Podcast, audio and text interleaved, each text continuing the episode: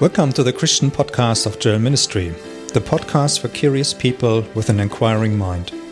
My name is Dirk. The episode today is number 13 The Problem of God. Introduction In this episode, number 13, we will talk about the following topics The problem of God, which is, to my understanding, God's standards, and sin and human will. This episode is at a very high altitude and is therefore presented in a very simplified way. Let's get into the topic. Did you know that God has a problem? In our world, we are surrounded by standards, isn't it? There are technical standards like the ISO norm, food standards, medical or pharmaceutical standards, financial standards, corporate and balance sheet standards, car standards like emission standards, code of conduct standards, and the like.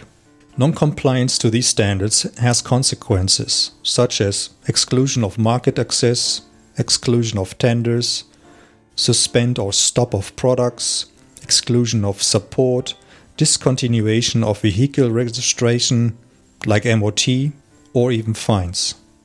The standards are usually written down and mutually agreed, a so called audit is then carried out from time to time to check whether this standard has been met. If the audit was successful, then you are compliant to the standard. And finally, one then receives a proof in form of a certificate. Question here Does God also have standards? The Bible says yes.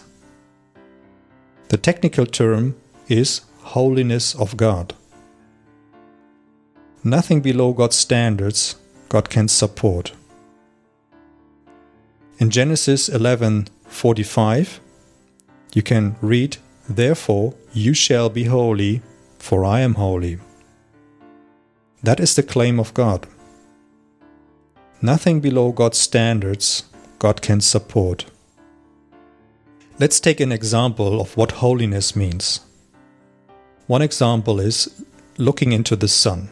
I'm pretty sure if you look into the sun without any sunglasses in a desert, in a high season, summer season, you will hurt your eyes. This is a very abstract example of the holiness of God. Second example mud in the golden hall. Imagine God is living in the golden hall. God cannot allow dirt or mud in the Golden Hall. Anyone who enters the hall with dirt or mud will be expelled from the hall as a consequence. What happens if someone comes into the hall with dirt or mud, though? God expels the person accordingly. So, what are the consequences? The consequences are exclusion from the Golden Hall, exclusion from the certified realm of God, exclusion from the presence of God, exclusion from God's channel of communication. The result is man is not compliance with God's holiness standard. Nothing below God's standard God can support. Let's take a look into the recovery or the remediation part. Many people have tried to restore the situation before God. They have not been successful in fully meeting the standards and His standards. Example from the Bible, you can look, there are various people. Throughout the history, you can look also, there are many people who have not met God's standards. Again, nothing below God's standards God can support. God's standards are the yardstick, the guideline. People have broken the standards. People have tried to maintain the standard afterwards, but have failed. So, what's the problem? God's own standards is his problem, although they reflect his essence or his character. Let's take a look on the second problem beside God's standards? What are the other problems besides God's standard? To my view, it's the sin and the person's own will. Let's take a look at the topic of sin. I'm pretty sure the topic of sin has no meaning to you. At least it did happen to me 30 years ago. The term sin means nothing other than transgression or failure to meet the standards of God. Some kind of spiritual virus, if you want. What are the consequences if the norms and standards are exceeded?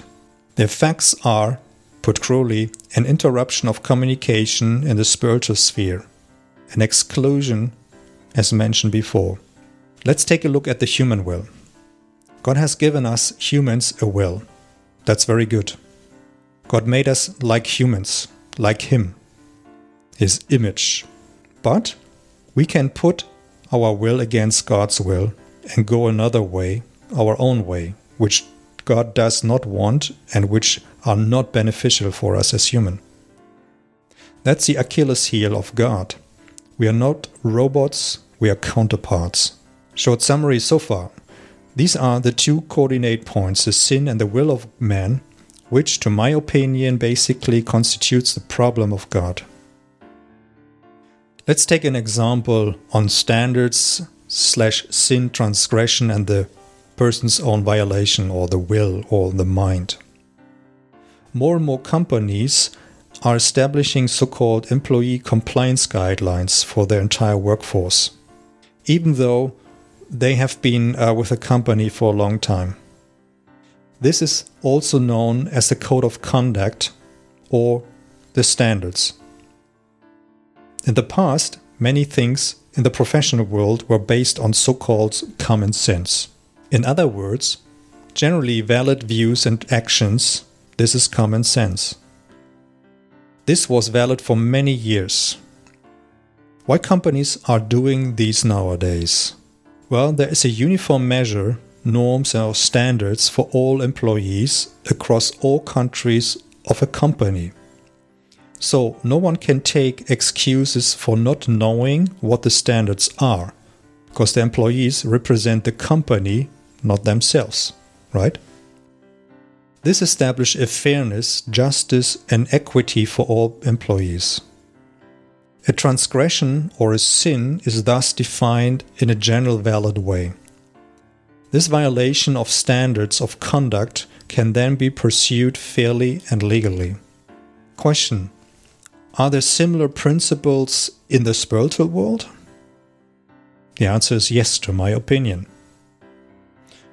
A reminder the starting situation of God's view. People are separated from God spiritually.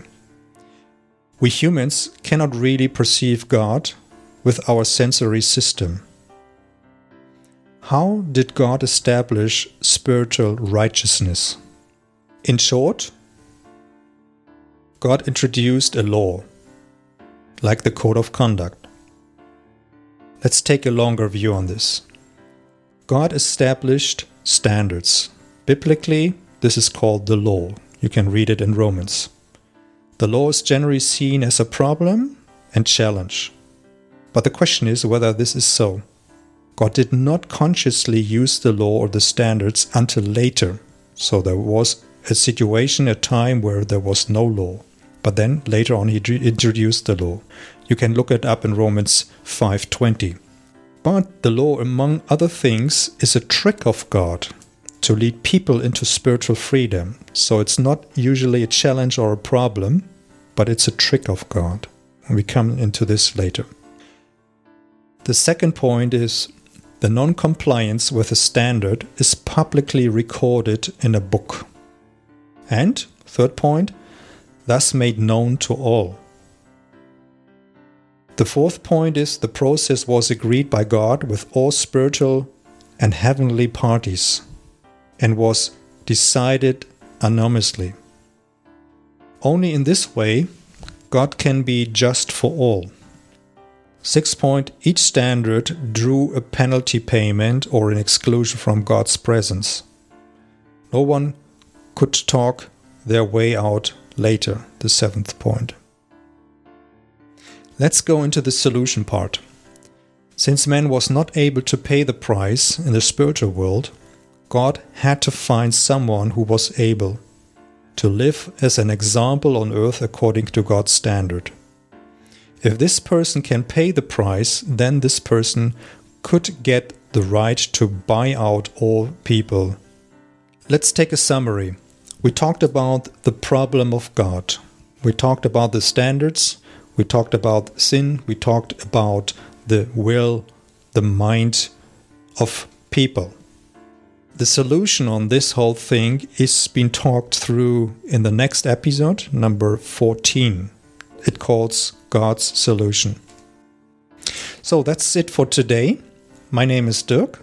For comments and questions, you can reach Joel Ministry at the following website www.joel-ministry.org. I hope I could encourage you to explore anew the matter of God and faith and Jesus. Until next episode. Ciao.